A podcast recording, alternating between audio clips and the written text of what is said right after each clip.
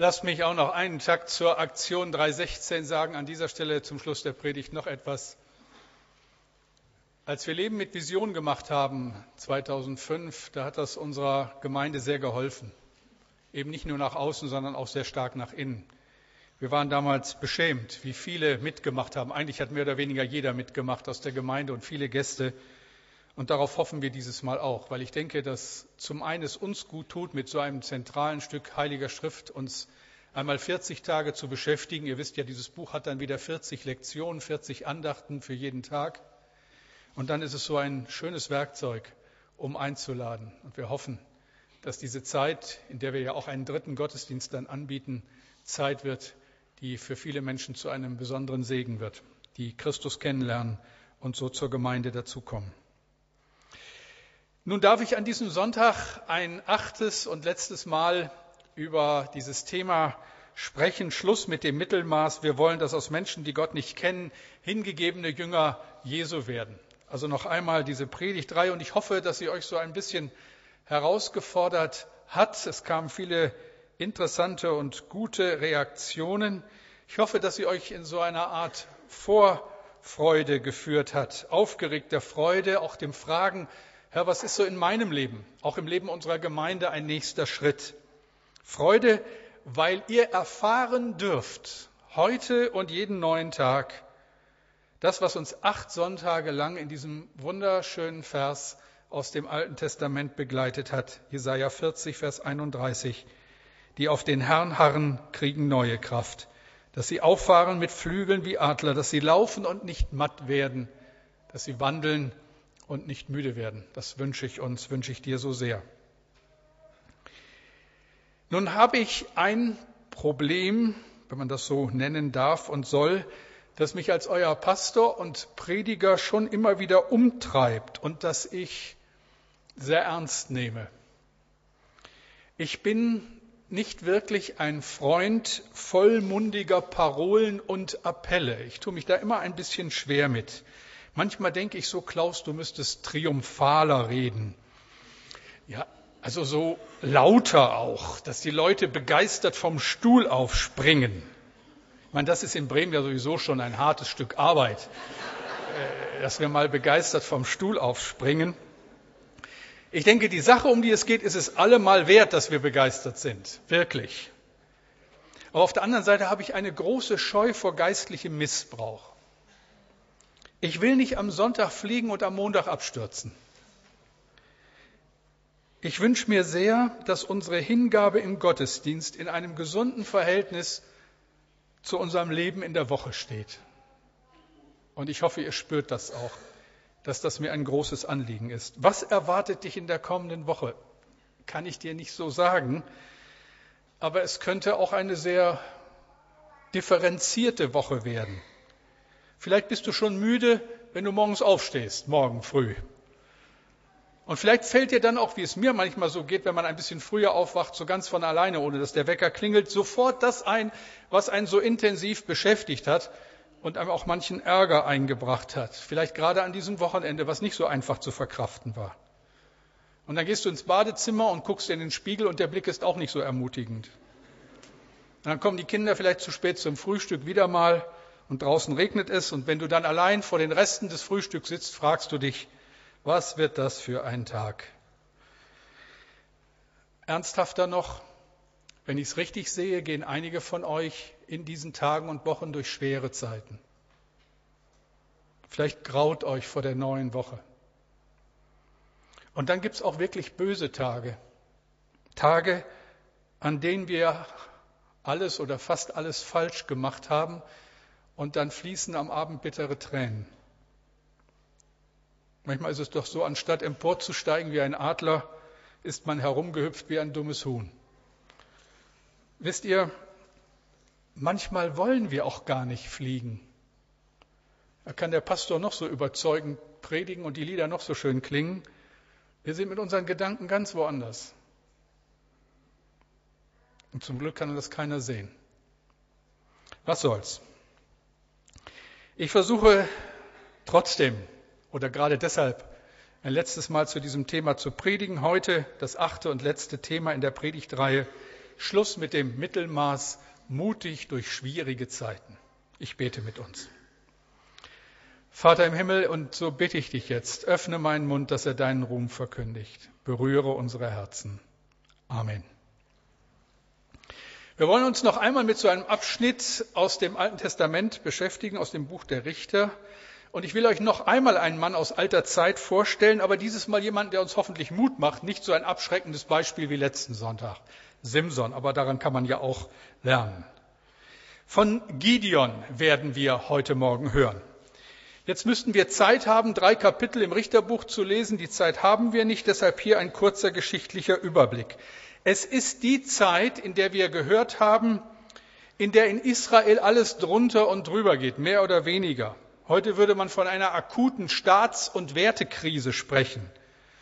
Das Volk Gottes, ob man das glaubt oder nicht, kennt in der nächsten Generation die Gebote Gottes so gut wie gar nicht mehr. Irgendwo ist der Lehrauftrag der Alten für die Jungen auf der Strecke geblieben. Die Jungen haben nichts mehr von Gott gehört, zumindest nichts Authentisches mehr. Und statt die Feinde zu verjagen, hat man sich mit ihnen verheiratet. Das bedeutet, die Gottesdienste waren leer und die Rummelplätze waren voll. Insoweit stellen wir wieder interessante Parallelen zu unserer Zeit fest. Aus einem Volk, das souverän in seinen Grenzen lebte in dem Land, das Gott ihm verheißen hat und das es eingenommen hat, ist ein aufgescheuchter und angstvoller Haufen geworden. Ich lese euch das vor, Richter 6, Vers 1 und 2. Die Israeliten taten, was der Herr verabscheute. Da ließ er die Midianiter sieben Jahre lang über sie herrschen. Die Israeliten wurden von ihnen so schwer unterdrückt, dass sie sich in Felsklüften, in Höhlen und auf den Bergen verstecken mussten. Gottes auserwähltes Volk verlor seine Identität und die Folge war Versklavung. Ich darf euch erinnern, Gott hatte Israel ein Land gegeben, von dem es heißt, da drin fließt Milch und Honig, ein Bild für Fruchtbarkeit, ein gutes Land, ein Sahnestück im Nahen Osten.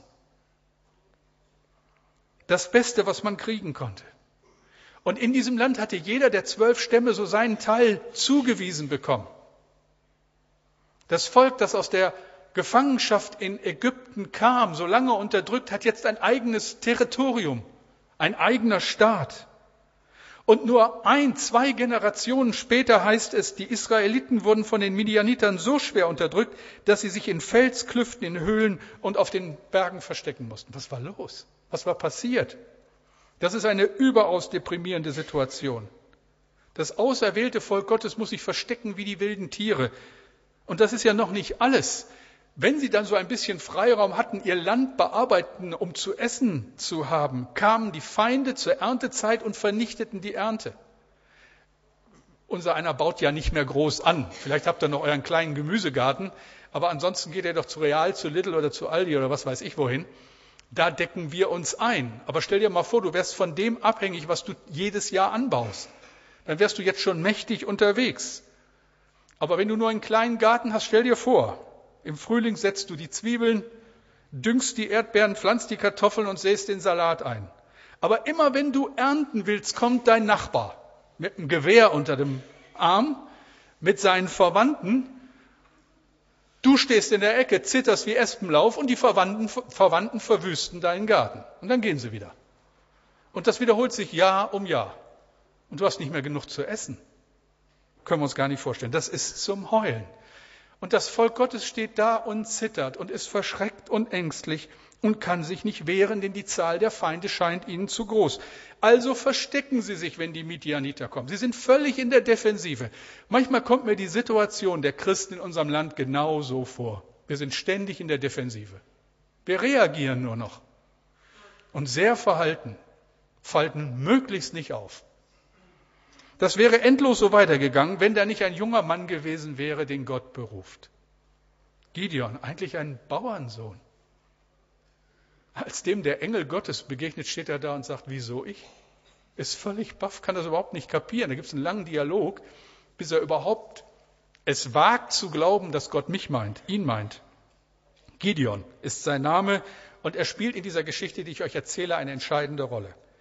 Noch einmal, warum erzähle ich euch von diesen alten Zeiten? Weil Gott gesorgt hat, dafür gesorgt hat, dass diese Geschichten aufgeschrieben wurden und sie helfen uns, geistliche Wahrheiten zu verstehen. Sie illustrieren sie, sie ermutigen uns, sie warnen uns, sie erziehen uns, sie leiten uns an. Deswegen müssen wir die Bibel kennen und die biblischen Geschichten kennen. Und wenn du Vater und Mutter bist und hast Verantwortung für eine nachrückende Generation, dann überlass das biblische Geschichten erzählen bitte nicht den Leuten allein im Kindergottesdienst oder in der Schule. Das ist deine Aufgabe. Was Israel in dieser Zeit widerfährt, ist die Konsequenz aus geistlichem Mittelmaß. Es passiert, was passieren muss, wenn wir in unserem Leben immer mehr geistliche Kompromisse zulassen Sowas geschieht ja nie plötzlich und unmittelbar.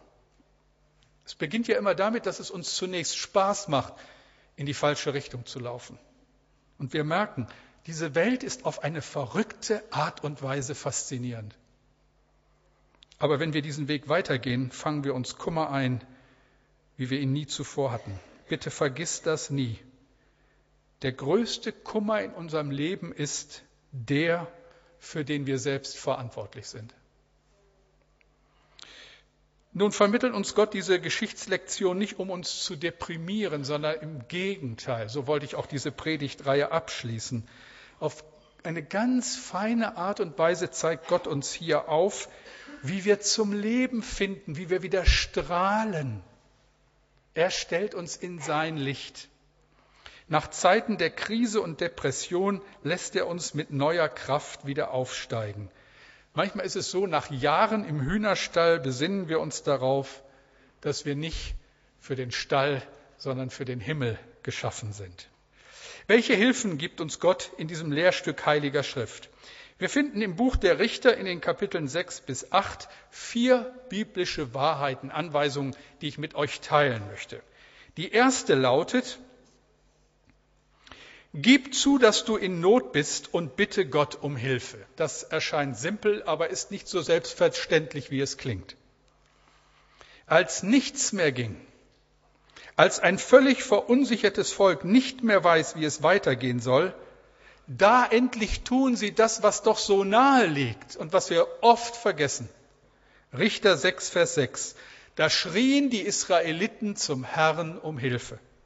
Das ist ein sehr wichtiges geistliches Prinzip in unserem Leben. Gott ändert nichts in unserem Leben, wenn wir unsere Not nicht zugeben. Manchmal sind wir an der heilen Fassade in unserem Stolz so sehr interessiert, dass wir weder uns offenbaren noch Gott gestehen, dass wir Hilfe brauchen. Und dann sind wir für unseren Niedergang auch selbst verantwortlich. Unser Problem, denke ich, ist manchmal, dass wir viel zu lange warten, bis wir Gott endlich an die Baustellen unseres Lebens ranlassen. Jetzt muss ich euch Gideon vorstellen. Gideon war ein junger Mann, den die Berufung völlig überrascht. So ein Mann aus der Generation von Cappuccino, also unserer Truppe hier, so aus dieser Belegschaft. Ein junger Kerl mit Idealen, noch nicht verbogen. Ein junger Mann, der Gott und sein Volk liebte. Gideon geht die Situation unglaublich auf den Keks. Er litt unter der Untätigkeit der Alten, unter der lähmenden Handlungsohnmacht der politischen und der geistlichen Obrigkeit seiner Zeit. Und nun, anstatt wie alle anderen mit rumzumeckern und sich auch zu verstecken, tat er das einzig Richtige. Er klagt Gott die Not. Dieser junge Mann hat ein Herz für sein Volk und liebt Gott über alles. Was wird passieren? Antwortet der Himmel, wenn Kinder beten? Antwortet der Himmel, wenn Jugendliche die Hände falten? Junge Erwachsene zu Gott schreien? Als ich an dieser Stelle in meiner Predigt war, habe ich gesagt, das muss ich mit irgendwas füllen und habe Carsten Deike, unseren Kinderdiakon, angerufen und Michael Fischbeck angemeldet, unseren Jugenddiakon, und habe gleich zwei Geschichten sofort zurückbekommen. Carsten Deike berichtet Folgendes. Wir wollten mit der Jungschar Zelten fahren. Am Samstagmorgen treffen wir uns in der Gemeinde, der Himmel ist zugezogen. Als die letzten Kinder eintreffen, fängt es an zu regnen. Wir versammeln uns zunächst im Gemeindehaus und machen einige Spielchen, um Zeit zu gewinnen.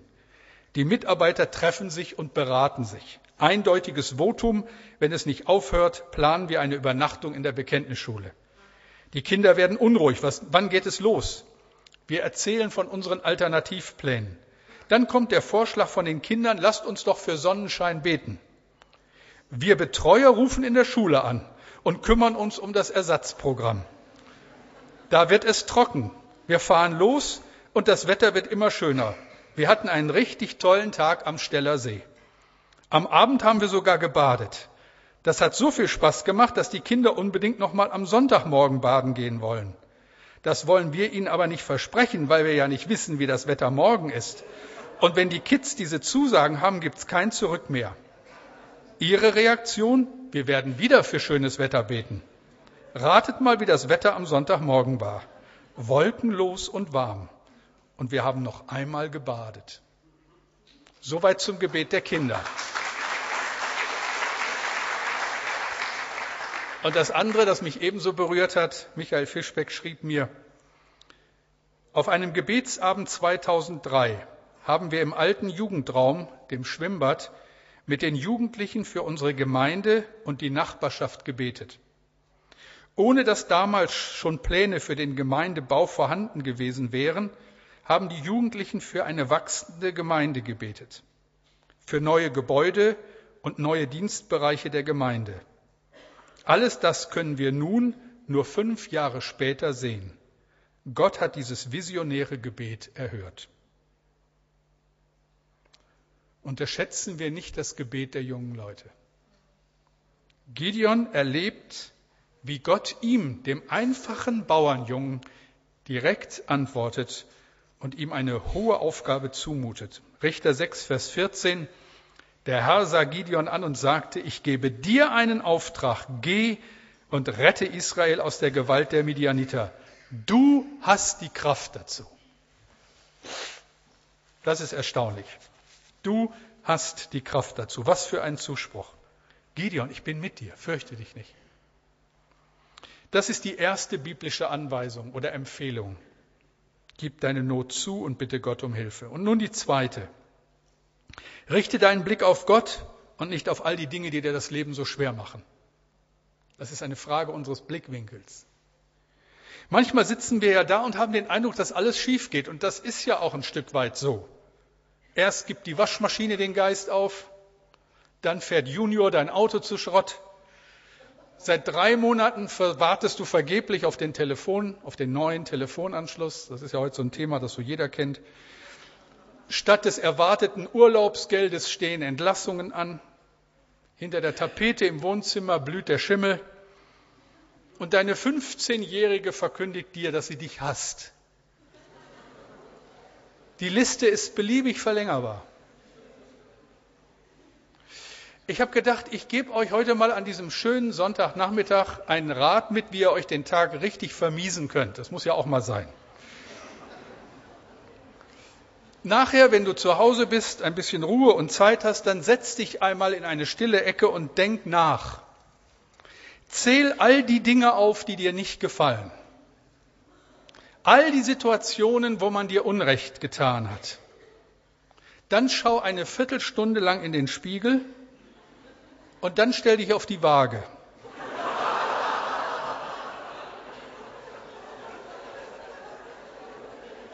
Ich behaupte mal, für die meisten von euch wird es ein sehr dunkler, depressiver Nachmittag. Aber du kannst das auch ganz anders machen. Du machst dir bewusst, wer du bist und wer für dich sorgt. Wir hatten am Donnerstagabend Manfred Pagel hier, den Leiter vom Dünenhof, und der hat einen bemerkenswerten Vortrag hier gehalten. Leidenschaftlich leiten. Ich würde euch sehr empfehlen, besorgt euch die CD, um den nochmal nachzuhören. Ihr kriegt sie jetzt gleich aber nicht, ihr könnt sie nur bestellen. Ich habe die gleiche Ansage im ersten Gottesdienst gemacht und habe unsere Leute am Tresen ganz schön in Verlegenheit gebracht, weil so viele die CD wollten. Also bestellen könnt ihr sie. Mir hat, mich hat äh, etwas besonders angesprochen, sich mir so ins Herz gebrannt von diesem Vortrag. Manfred fragte uns, wenn Gott dich bei deinem Namen ruft, was schwingt da mit? Was hörst du?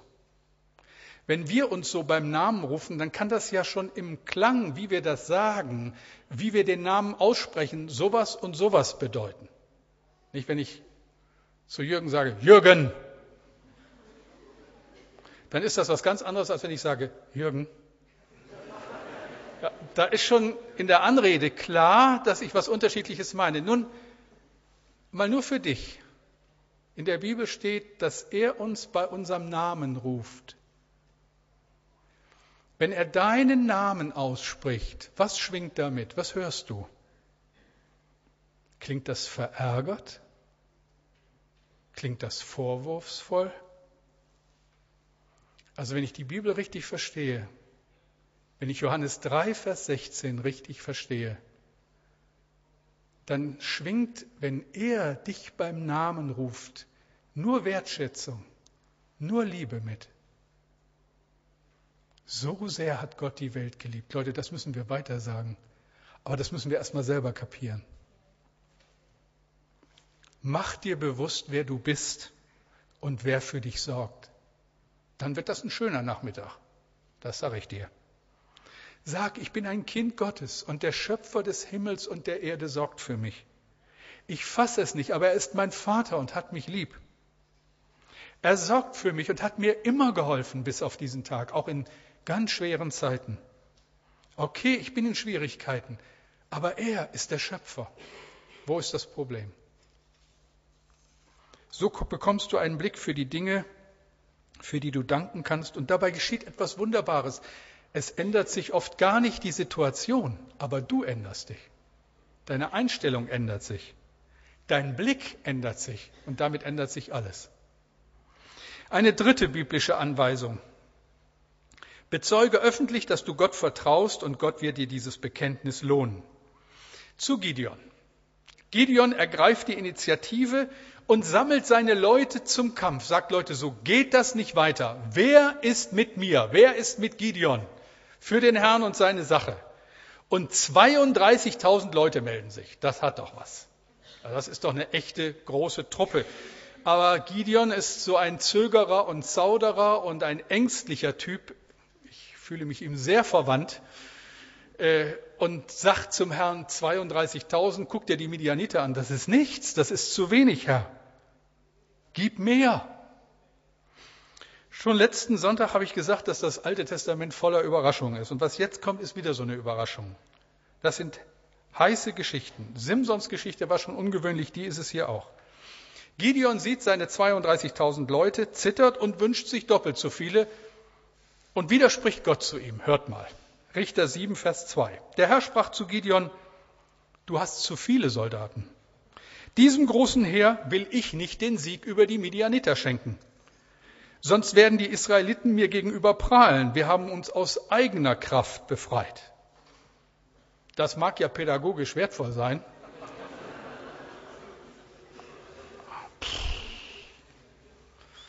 Gideon war ängstlich, Gideon war unsicher, aber Gideon hat geglaubt. Und was macht er? Er mustert aus und 10.000 Soldaten blieben übrig. Von 32.000 10.000. Und jetzt meint er, damit trete ich an, aber Gott meint, es sind zu viele. Nochmal die gleiche Geschichte. Und jetzt gibt Gott dem Gideon die merkwürdigste Bewerbungsvorschrift, von der ich je gehört habe. So werden in großen Unternehmen keine Mitarbeiter rekrutiert, sage ich euch. Ich lese euch das vor. Richter 7, Vers 5. Gideon ging mit den Männern an die Quelle. Der Herr befahl ihm, alle, die das Wasser mit der Hand schöpfen und es dann auflecken wie ein Hund, stell auf die eine Seite. Auf die andere Seite lass alle gehen, die sich zum Knien, zum Trinken hingekniet haben.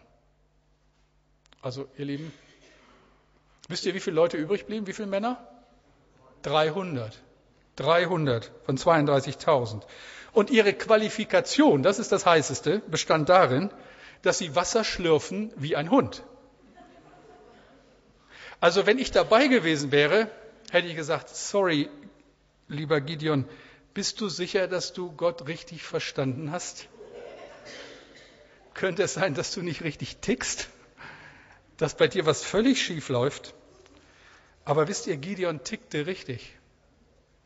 Er vertraute Gott und machte aus seinem Vertrauen kein Geheimnis. Die Frage an uns, an dich und mich ist doch, vertraust du Gott?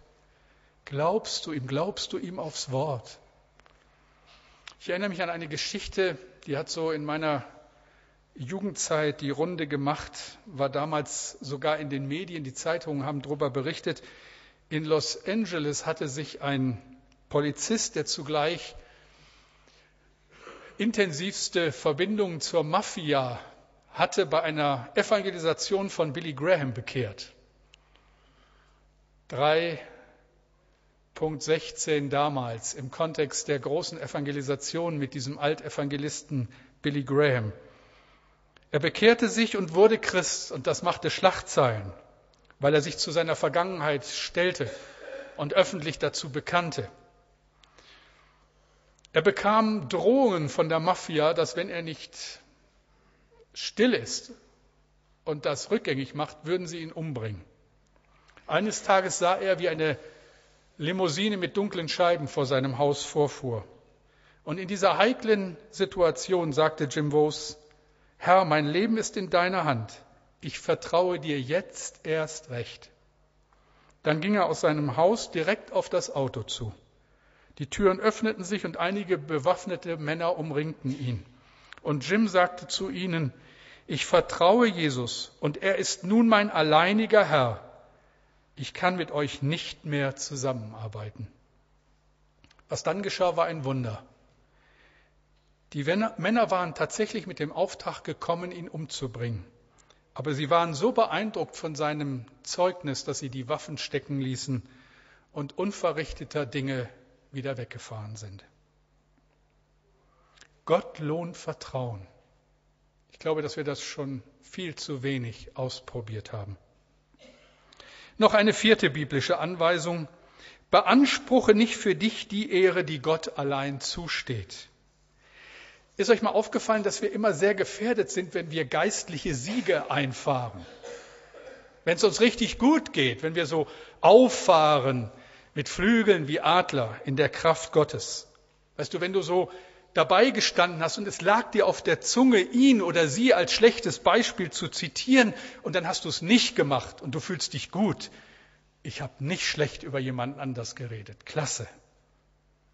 Kannst du dich erinnern an die Situation, wo du die Möglichkeit gehabt hättest, über die Stränge zu schlagen, deine Ehe zu gefährden, die Ehe zu brechen, und du hast es nicht getan und du fühlst dich gut mit Recht? Kannst du dich an die Situation erinnern, wo du nicht gelogen hast, obwohl es viel einfacher gewesen wäre? Danach fühlt man sich wie ein Adler. Da schwebt man. Aber vorsichtig. Das ist ein ganz gefährlicher Augenblick. Da ist die Gefahr, dass man wieder abstürzt, ganz groß. Deswegen, wenn dir sowas widerfährt, halt einen Augenblick still, falt die Hände und mach dir bewusst, wem du diesen Sieg zu verdanken hast. Es ist immer wieder der allmächtige Gott. In wie viel Not hat nicht der gnädige Gott über dir Flügel bereitet? Er muss es schenken. Ein Schlussgedanke. Das Beispiel von Gideon zeigt, was Gott tun kann, wenn ein Mensch ihn beim Wort nimmt. Ihr wollt ja sicher wissen, wie die Geschichte ausging. Was ist denn nun passiert mit den 30 Wasser wie ein Hund trinkern? Gideon teilte die 300 Männer in drei Gruppen, a 100 Leute an. Jeder Mann bekam ein Signalhorn, einen Krug und eine Fackel. Das war mitten in der Nacht. Und dann gingen sie los, wie bei einer Demo im Steintor. Von drei Seiten griffen die Männer an machten einen Heidenlärm, zerschlugen die Krüge, bliesen in ihre Hörner oder Trillerpfeifen und fuchtelten mit den Fackeln rum. Das hat die Feinde so überrascht, so durcheinander gebracht, dass sie in der Dunkelheit aufeinander losgegangen sind, weil sie nicht mehr wussten, wer ist Freund und Feind. Und schließlich sind sie entnervt geflohen. Ab diesem Tag hatte Israel Ruhe vor den Midianitern. 300 Leute. Was kann Gott tun, wenn ein Mensch ihn beim Wort nimmt? Gideon ist ein Beispiel dafür. Selten flog ein Adler höher. Schön. Danke Gott für solche Beispiele. Aber wie oft findet Gott keinen Gideon? Im Buch Hesekiel klagt er, Hesekiel 22, Vers 30, Ich suchte unter ihnen, ob jemand sich zur Mauer machte und in die Bresche vor mir treten würde für das Land, dass ich's nicht verderbte, aber ich fand keinen. Erst 500 Jahre später findet Gott einen Mann, der in die Bresche springt, ein für allemal. Jesus, sein Sohn, der sein Leben für uns gibt. Findet Gott unter uns solche Menschen, die in die Bresche springen? Menschen, die bereit sind, geistliche Verantwortung zu übernehmen, denen der geistliche Zustand unserer Stadt nicht gleichgültig ist unseres Landes nicht gleichgültig ist, die nach vorne denken, die ein Herz haben für verlorene Menschen. Glaubt mir, wir haben die Aktion 316 nicht angesetzt, um euch zu beschäftigen. Ich hoffe, dass uns das auch keiner unterstellt. Ich wäre der Letzte gewesen, der sie angesetzt hat. Der Terminkalender war voll. Als wir dieses Jahr geplant haben, im Herbst letzten Jahres, war die Zeit gut ausgefüllt. Und dann bekommen wir diese Steilvorlage, etwas zu machen nach dem Christiwell für diese Stadt, was noch nachhaltiger ist. Und wir konnten uns entscheiden und mussten uns sehr schnell entscheiden. Ich hätte euch so gerne mit einbezogen in diese Überlegung, hätte euch gefragt, was denkt ihr darüber? Macht ihr da mit? Jetzt ist es ja fast ein bisschen so, dass wir euch das vorsetzen und dann auch noch sagen, macht bloß mit. Aber bitte, ich hoffe, ihr kapiert, dass ihr mir damit nicht einen Gefallen tut, wenn ihr mitmacht obwohl ich mich freue als Pastor. Wir hatten nur die Frage zu beantworten, machen wir oder machen wir nicht. Und jetzt frage ich euch, nicht mitmachen? 18 Gemeinden in dieser Stadt machen mit. Wir machen nicht mit, wenn es darum geht, die Menschen mit der guten Nachricht zu erreichen, in so einer konzentrierten Aktion und selber daraus zu lernen, uns mal wieder 40 Tage alle mit demselben Thema zu beschäftigen. Wir machen nicht mit. Das kann es doch nicht sein. Dafür ist doch der Schaden im Volk zu groß. Ich finde, die Midianiter haben viel zu lange ungestört die Ernte verdorben in unserem Land. Ich habe gelesen, ich weiß nicht, ob ihr das mitbekommen habt, in Bremen und umzu werden in den nächsten Jahren 72 Kirchen geschlossen. 72 Kirchen geschlossen. Ich frage euch, ich frage mich, Interessiert uns das? Oder entwickeln wir fast so ein bisschen freikirchliche Häme, so nach dem Motto haben wir ja immer gesagt. Ich hoffe nicht. Denkt mal darüber nach, was das für unser Land bedeutet. Wenn Fahrstellen nicht mehr besetzt werden, wenn Kirchen nicht mehr offen sind, wenn es heute mehr und mehr Dörfer gibt, in denen keine Kirche mehr ist. Das kann es doch nicht sein.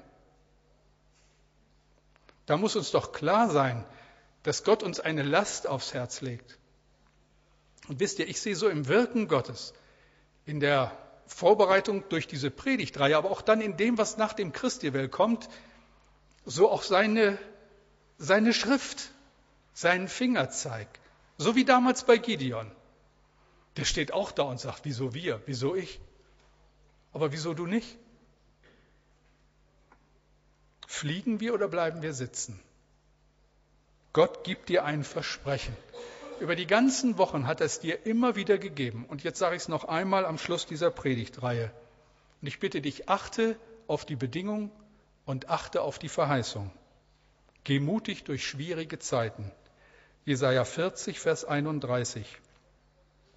Die auf den Herrn harren, kriegen neue Kraft dass sie auffahren mit Flügeln wie Adler, dass sie laufen und nicht matt werden, dass sie wandeln und nicht müde werden.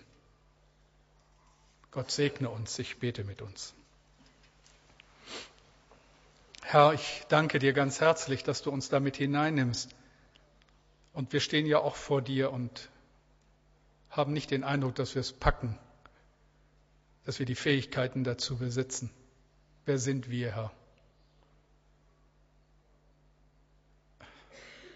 Aber danke,